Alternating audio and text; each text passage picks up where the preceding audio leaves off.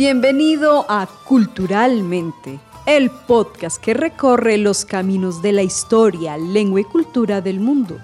De la mano de Sebastián Pavón, súbete a este viaje donde conocerás una visión distinta del mundo.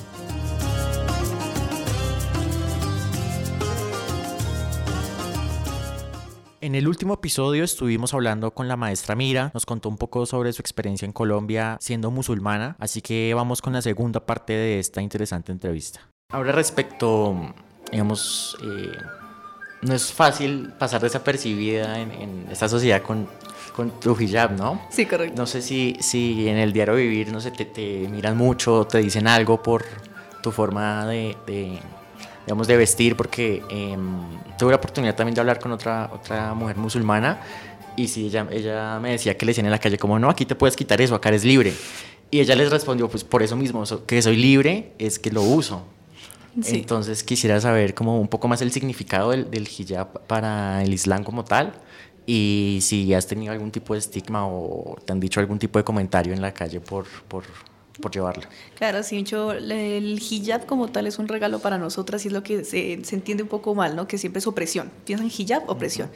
Si miramos, por ejemplo, para que se entienda, de la parte del cuello para abajo, tanto hombre como mujer tiene que guardar pudor. Entonces casi siempre hacen énfasis en la bata larga negra para la mujer, pero el hombre también tiene una bata larga blanca, donde lo confunden con árabes, pero no, simplemente es la bata de musulmán como tal pues la regla del Islam es guardar pudor. Entonces, por ejemplo, en estos casos, pues cuando voy a ejercer, pues no puedo irme con una bata negra larga porque si no me confunden con el juez. Entonces, en esa no puedo. Pero sí puede ser un pantalón ancho, una chaqueta larga y eso.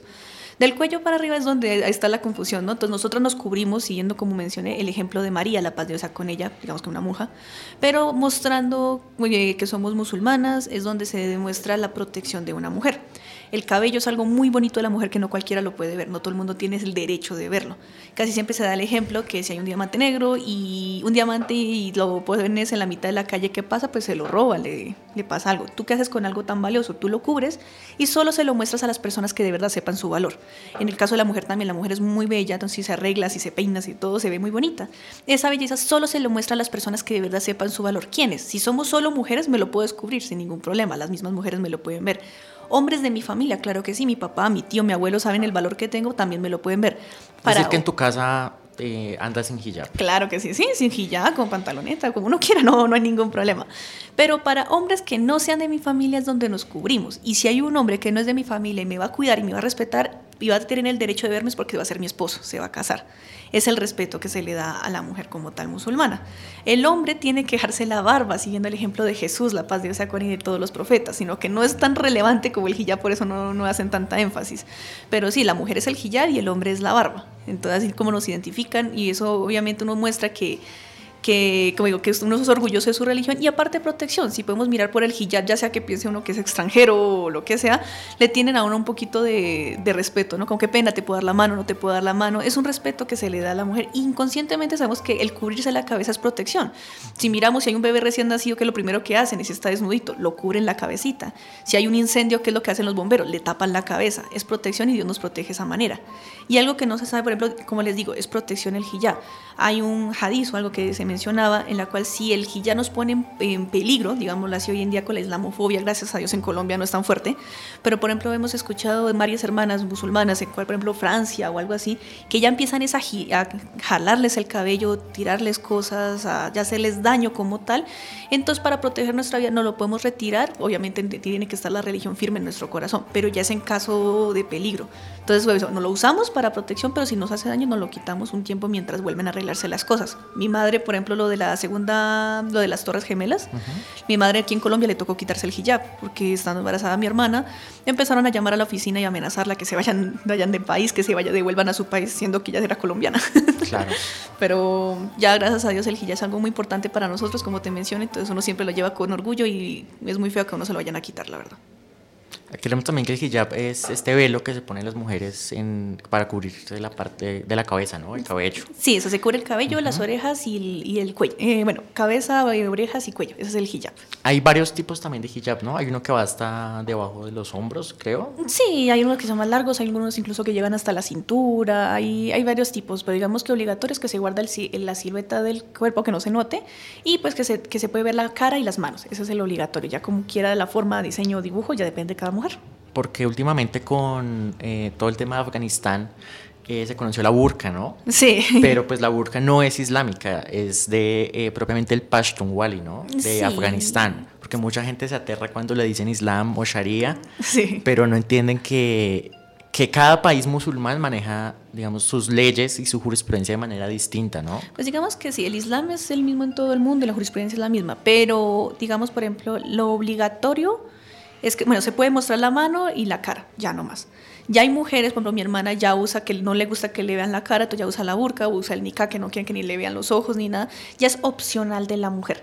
Pero ya la obliga ya contra el de mostrar la cara y las manos se puede sin ningún problema y ya después de cada mujer depende.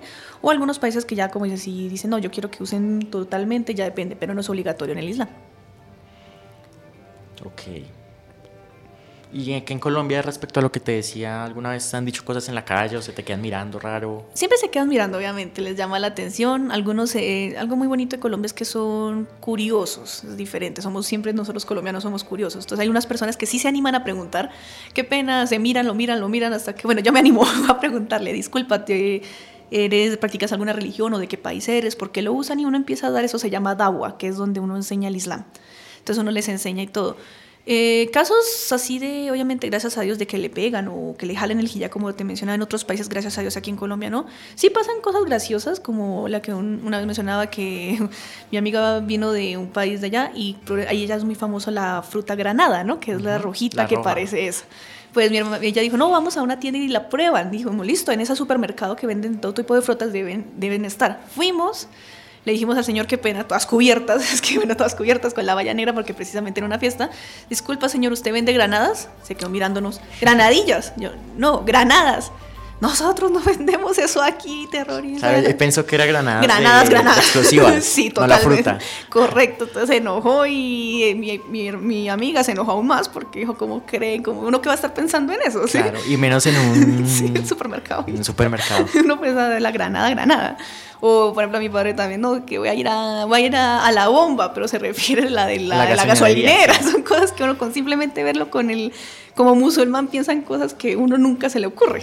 Entonces, pueden pasar esas cosas, pero ya la gente lo va tomando más de risa que otra cosa. Sí, sí, sí. Pues también ese es el, el objetivo de, de, este programa, ¿no? Que la gente conozca mucho más de, del Islam, de de que su verdadero mensaje es el amor y la paz, ¿no? Nos saludábamos con el saludo típico musulmán de Salam aleikum, que significa que la paz sea contigo, ¿no? Sí, correcto.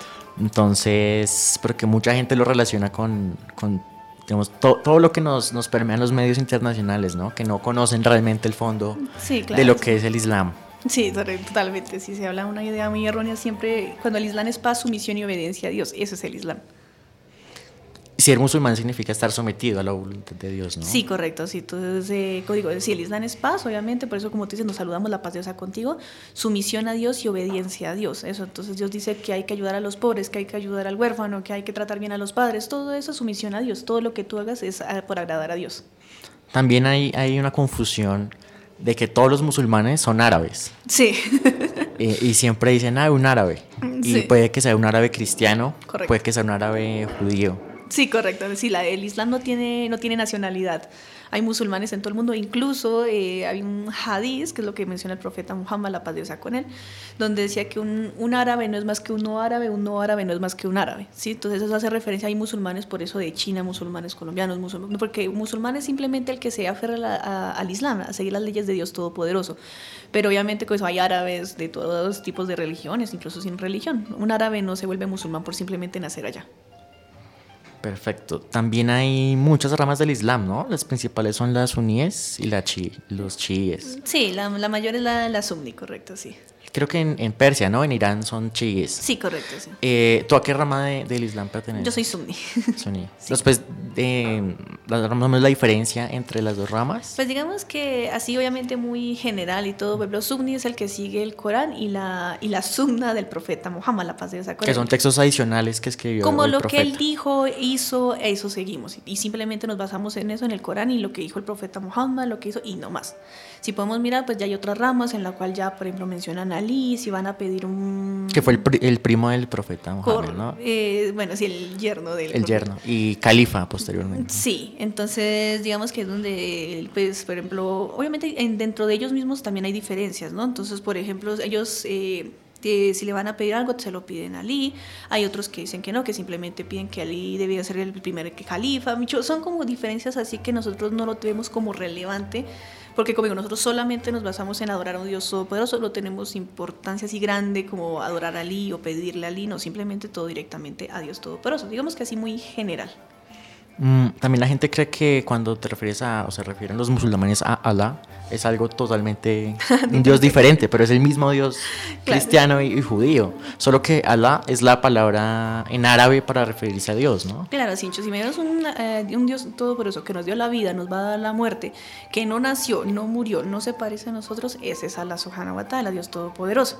Sino como tú mencionas, en Allah porque se reveló en, el, en, el, en árabe, que es el idioma, digamos, perfecto, ¿no? Porque si uno dice Dios, inmediatamente se entiende masculino, ¿no? Es que es un hombre y es donde vienen algunas mujeres, ¿por qué tiene que ser hombre, no? No, entonces diosa, bueno, entonces diosa, mujer, entonces diositos. En cambio en el árabe, Allah, Allah no es masculino ni, fe- ni femenino, es simplemente una palabra para describir a Dios Todopoderoso. Cualquier persona que oye eso, yo adoro a un solo Dios sin imágenes, yo no creo en específico sin imágenes, que no tiene hijo, no nació, no murió, ese es Allah, ya que decirle Dios o Allah, pues es el mismo creador. Sí, es, es como decir que los las personas que son angloparlantes eh, adoran es a God y no a Dios. Eso o sí. los franceses adoran a Dios. Es exactamente lo mismo. sí, exactamente.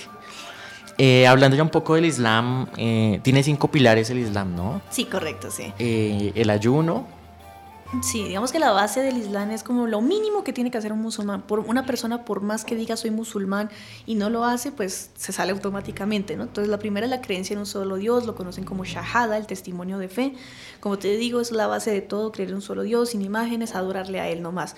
No creemos en agüeros, nada de que la plantica o la, mato- la, la mano de Fátima, ya eso es cultura de otros países, pero no es islámico. que Fátima es la hija del profeta Mohammed, ¿no? Correcto, Que en que alguien- español es eh, Mahoma. Pero el verdadero nombre es Mohammed. ¿no? Mohammed, sí, correcto.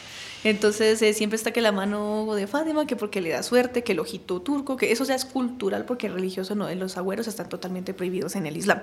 ¿Por qué? Porque todo viene de Dios, lo bueno y lo que consideramos malo. Si una persona, un familiar muere, pues es la voluntad de Dios, Dios no lo dio un tiempo, no lo prestó, todos vamos a morir. Esa es la creencia en un solo Dios.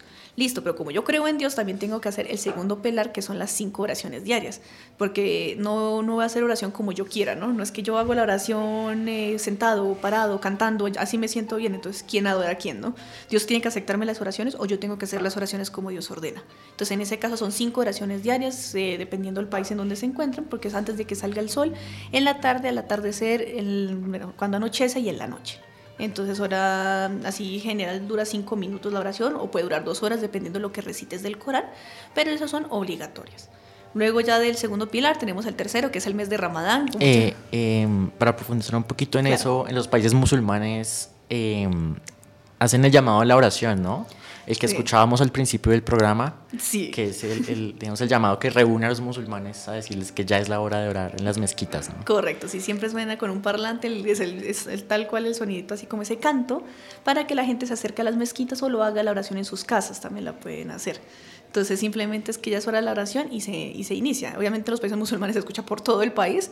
Aquí pues estamos empezando al menos ya con las aplicaciones de Islam, ¿no? Entonces se suena el llamado de la oración por el medio del celular, para que ya sea hora de la oración. Perfecto. Sí, pues digamos que bueno, está la oración, sí que el otro pilar, que es lo de Ramadán, donde es el ayuno, sino que la diferencia es que hay algunos ayunos que dicen que solo se puede comer carne o solo se toma agua, esas cosas. Nosotros en el Islam no, es absolutamente nada, desde antes de que salga el sol hasta que se oculta, ni siquiera lavarse los dientes, toca desde antes. No se puede meter nada a la boca y eso obviamente tiene, digamos que su fondo en la cual es salud, primero que todo, dejar descansar el organismo, sentirse que mucho sentir que la otra persona, ponerse en los zapatos de los demás. Una cosa es decir, ay, pobrecita la gente que no tiene que comer, y otra cosa es que ya te duele el estómago, que te sientas débil por no comer, ya es diferente.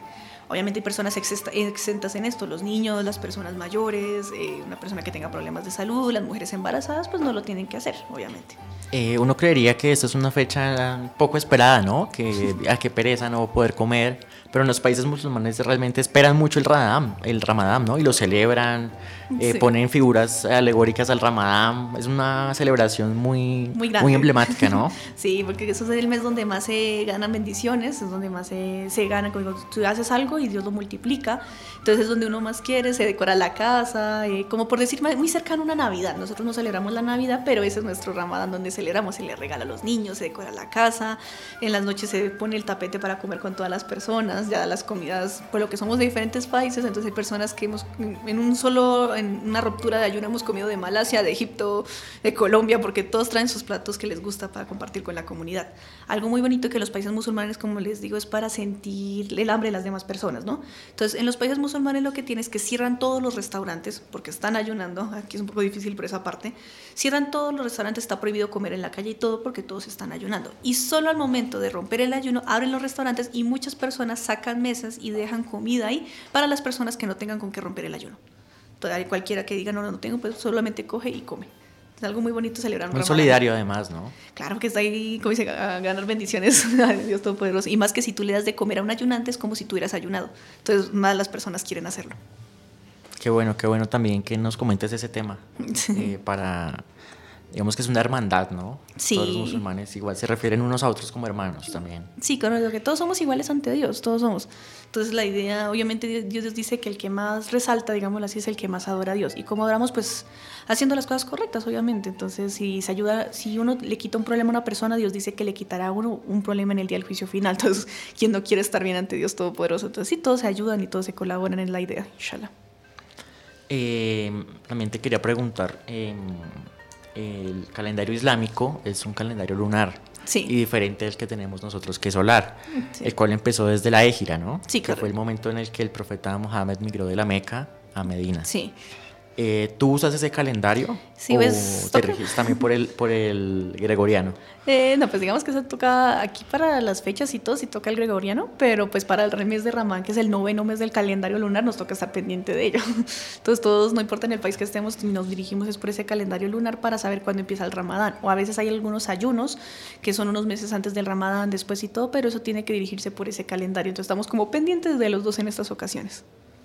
Y un poquito retomando lo que hablábamos ahora de los pilares del Islam, también hay uno que es una visita a la Meca, ¿no? Obligatoria. Sí, correcto. A la, la gran mezquita, que es la mezquita más grande del mundo, ¿no? Si no estoy mal, tú me corregirás. Eh, sí, pues digamos que es una de las más importantes, obviamente hay muchas mezquitas, pero esa es la más importante porque es donde Abraham iba a sacrificar a su hijo Ismael, lo decimos en el Islam, donde el hijo detente, su fe es aprobado, sacrifica un cordero. Entonces desde esa época, pues bueno, es una mezquita así muy grande, en donde tenemos que ir a, después del Ramadán, un tiempo después, tenemos que ir a hacer ciertos ritos, ¿no? Como dar siete vueltas a la Meca, tirar, ir a Safara Marwa, unos, unos montes, sacrificar un cordero. Son varios ritos que se hacen y, y bueno, pues la, la batica larga, todo, todo se hace así, ¿no?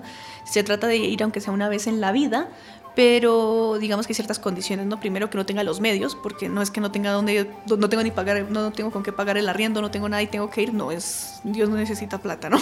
Entonces... No es sí, para pues, endeudarte Exactamente, no es para irte peor, no. Con Dios, eh, Dios nos creó tanto, pues tenemos la parte material y la espiritual tiene que ir de la mano. Entonces no es que yo voy a dejar mi trabajo y voy a comer solo una vez al día porque voy a estar or- orando en la mezquita, no. También ganas bendiciones trabajando, consiguiendo tus cosas, cuidando a tu familia. Entonces si no tienes los medios para ir, no puedes ir. En el caso de la mujer tiene que tener un manra, que es un hombre que la cuide. Puede ser, si no está casada, el papá, si no el tío, si no está... Porque el hombre se encarga de la mujer de cuidarla. Y más en un país que hay, como tú sabes, ahí creo que tiene una capacidad de 5 millones de personas y hay más de 1.400 millones de musulmanes, es un poquito peligroso. Entonces siempre el hombre tiene, la mujer va con un hombre para que la cuide. Incluso si el hombre tiene que dar la vida por la mujer, lo hace y Dios le gana bendiciones, porque es una obligación que tiene. Entonces si la mujer tiene el tiempo, el dinero y no tiene quien la cuide, inshallah Dios se lo toma como si hubiera ido. Muy bien. Eh, ¿Tú has, ya has hecho la peregrinación o, o estás en miras de hacerla? Inshallah, la idea es lo más pronto posible, inshallah. Obviamente en la mezquita hemos tenido personas que se van a ir, que no tienen que prepararlas y todo, y pues gracias a Dios les ha ido bien, han regresado bien, pero pues inshallah muy pronto. para puntualizar lo que dices, inshallah significa... Eh, si Dios quiere, ¿no? sí, si Dios quiere. Que también nuestra, nuestra palabra para eso es ojalá, que también tiene raíz árabe. Sí. Ojalá, Es, es, el Dios de... Sí, sí, sí. No, siempre, siempre, que hablamos mencionamos la palabra de Dios, pero inshallah, si Dios quiere, alhamdulillah, gracias a Dios, Allah Akbar, Dios, Dios es grande. Que también para mostrar que nuestro, el, las culturas o la representación árabe está presente también en nuestro idioma. Sí, claro. El Islam estuvo presente en España varios siglos también. Sí, claro, sí. Eh, ¿Qué más nos quieres contar? Eh, o una conclusión, una reflexión, una invitación a, tu religión, a, aprender más sobre, sobre esas culturas que por lo generalmente no se enseñan en las universidades ni en los colegios. Sí, pues digamos que es algo muy importante y que no se queden con la duda, siempre les digo. Algo siempre nosotros los musulmanes estamos preparando para algo que es la muerte, ¿no? Que es algo muy diferente. Aquí tú mencionas la muerte y dices, no, no hable de eso, no sé si es que piensan que uno no la va a mencionar o no le va a pasar. Si incluso nosotros nos preparamos para ir a la universidad, que ni siquiera es una realidad incierta, ¿no? Porque no sabemos si nos graduamos, si tenemos la plata, pero aún así desde pequeños le están diciendo, prepárese porque cuando vaya a la universidad, prepárese cuando vaya a la universidad esto sí es real, vamos a morir, queramos o no vamos a morir, entonces para prepararnos, que es lo que nos estamos preparando siempre los musulmanes, para que estamos aquí, es para adorar a Dios. Y muchas personas no le tienen, no le ponen importancia a la religión, sí, y comprendo, hay muchas, muchas religiones hoy en día donde todas dicen yo soy la cierta, yo soy la verdadera, yo soy Dios, yo soy listo, pero entonces hay algo que Dios dice que el Islam es para la gente del saber, que significa que estudien, averigüen. Si quieren la duda, por ejemplo, yo ahorita con lo poco que se escucha del Islam ya se sabe que la mujer lo, o si tienen la duda, bueno, ¿será que la mujer le pegan? Que no es verdad, pero bueno, ¿será que la mujer le pegan? Averiguar, ir a una mezquita, está abierta totalmente. Igual aquí en Colombia también hay muchos casos de maltrato sin ser musulmanes, ¿no? Muchos, la verdad. Y es raro cuando viene un caso, por ejemplo, como digo, mi especialidad es en, en, penal, entonces cuando viene una mujer pidiendo ayuda es algo raro porque la persona que supuestamente es libre le pide ayuda a la que supuestamente está oprimida, ¿no? Porque la musulmana tiene que ayudarle a la chica para que no le peguen. Es algo que, que he notado y es un poquito raro esa parte, pero invitarlos a que conozcan más de la religión, que no se queden así con la duda, o si tienen una religión que no sea solo por papá y mamá, que me he encontrado muchas personas así, más que de pequeña veía eso. Entonces, no, no, yo soy musulmán, yo soy, bueno, católico, yo soy cristiano porque mi papá y mamá son, son así. ¿Y por qué? No, porque sí. No, averigüen que sea por convicción que lo están haciendo y los invito a estudiar. Mi padre cuando yo empecé a estudiar otras religiones me dio dos bases, que, y esa es la que yo uso para todo. Una, que mi padre me decía, ¿qué tal yo me vaya a condenar y usted por seguirme también se condene? bueno, entonces sí, no va, no va porque mi mamá y mi papá no. Yo, yo me voy a salvar y voy a mirar qué pasó. Y dos, mi padre siempre decía, la creación de Dios es perfecta, mirémonos a nosotros, miremos todo. Si la creación de Dios es perfecta, su religión tiene que ser perfecta. No se puede equivocar en su religión. Entonces es averiguar, investigar y eso es lo que se invita. O al menos que tengan de qué hablar, al menos del Islam que sea verdadero. Esa es la invitación que se hace. Además lo que tú decías, ¿no? Que hay muchos libros sagrados aparte del Corán para los musulmanes. Sí. Como el Pentateuco, que pues digamos que lastimosamente hoy en día no se pueden, pues nosotros los musulmanes no los podemos, pues leerlos sí, pero no podemos seguirlos, como te digo, lo han cambiado mucho, muchos humanos como tal alrededor del tiempo. Se ha cambiado, no es que fue revelado en una lengua muerta, tradució a una lengua que ya desapareció y después inglés, español, francés. Entonces, obviamente la ya no se puede, ya no lo podemos si seguimos el Corán. Entonces, las personas que quieran pues leer todo eso, sí los invito todo, todo lo que les llame la atención, pero mirar pues lógicamente para qué estamos aquí. Y el Corán está escrito netamente en árabe, ¿no? Está en árabe, pues hay algunas traducciones. Eh, no, es un idioma. ¿O es árabe moderno? Es un árabe tan perfecto que para poder hablarlo toca estudiarlo en una universidad. Pero se habla, se, puede hablar, las personas lo entienden y todo. Entonces, hay traducciones, lo más cercano que, que han hecho y todo, pues al menos que se empiece con eso, que es algo muy bonito. Bueno, maestra Mira, eh, muchas gracias por concedernos esta entrevista, eh, gracias por tus aportes, por tu eh, gran conocimiento en, temas musulmanes, en temas islámicos. Em, y espero que nos acompañes de nuevo en, otro programa. Claro, no, muchísimas gracias. Un honor para mí aquí estar, compartir con ustedes y que ojalá muchas personas que tengan alguna duda o algo se le hayan aclarado de todas maneras. Muchísimas gracias. ¿Quieres de pronto compartir tus redes sociales o algo así? Sí, claro, si se desean. Mi, por el momento estoy en TikTok. Eh, se llama Con el Velo. No aparezco con el velo, sino el nombre como tal es Con el Velo. Digamos, arroba con el velo. Arroba con el velo, sí, correcto. Ese es el, pueden seguirlo. También está la mezquita Estambul de Bogotá. Pueden buscarlo por Facebook, Instagram, si ya quieren acercarse como tal al centro religioso. Hay clases eh, de árabe gratuitas, ¿no? Sí, son los domingos, se pueden mirar por la mezquita, pero normalmente son domingos, los domingos a las 10 de la mañana las clases de árabe gratuitas para la atención de la religión, cualquier duda, inquietud, como digo, no es que lleguen y los vamos a convertir al Islam, no, simplemente porque quiero conocer, escuché por ahí, quiero saber.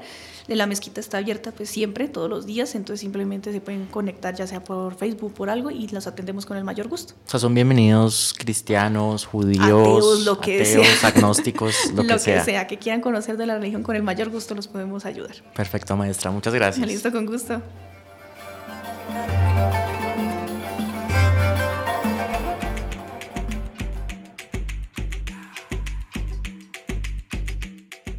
Gracias por viajar con nosotros a otras culturas. Culturalmente es el podcast para conocer el mundo. Hasta el próximo capítulo. Una producción de la emisora U Compensar Estéreo, la radio en tus sentidos, de la Fundación Universitaria Compensar.